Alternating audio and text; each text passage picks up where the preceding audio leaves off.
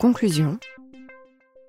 L'élève, euh, ça va être un élève dans votre classe, mais bien sûr, c'est une personne qui est en construction.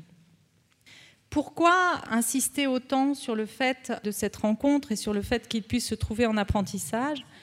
C'est parce que je vois dans mon métier les dégâts que ça fait quand on laisse un enfant euh, sur le bord de la route, en fait. Un enfant ne peut pas se construire si, au niveau cognitif, il n'est pas stimulé. Cet enfant, il va être en souffrance, il peut être en dépression, il peut être euh, en grande souffrance à la grande adolescence.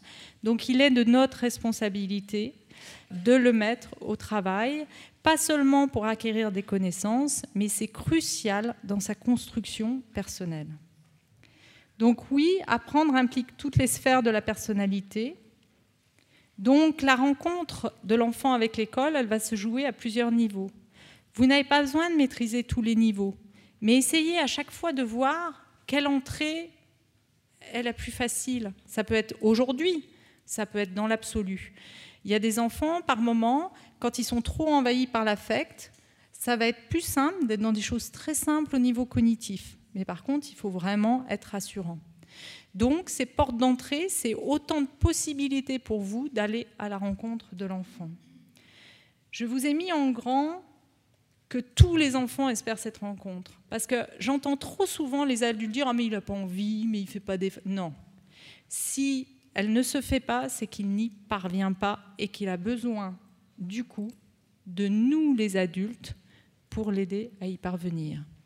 Quand je dis nous, et je conclurai là-dessus, c'est aussi pour vous dire que là, cette pré-rentrée, vous avez beaucoup de choses sur vos épaules, vos propres inquiétudes, avec un environnement nouveau. Essayez de ne pas rester seul. Au niveau des professionnels à l'extérieur, de plus en plus, nous travaillons en lien quand on a une inquiétude, on le partage à un autre professionnel, on lui dit tu en penses quoi, etc.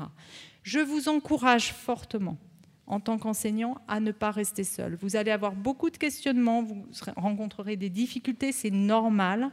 Dans l'humain, on a forcément des moments où on est en difficulté, mais ne restez pas seul et vous verrez que c'est ce qui va aussi vous enrichir dans votre, euh, personnellement et dans votre métier. Je vous remercie de votre attention. Conférence organisée par la DAFOP en lien avec les copilotes du dossier éducation prioritaire de l'Académie de Lyon, Jean-Pierre Bataillé, IA d'Azen de la Loire, et Christine Lauer, IAIPR d'Histoire-Géographie. Enregistré le 29 août 2016. Enregistrement, mixage et mise en ligne, Canopée Site de Lyon.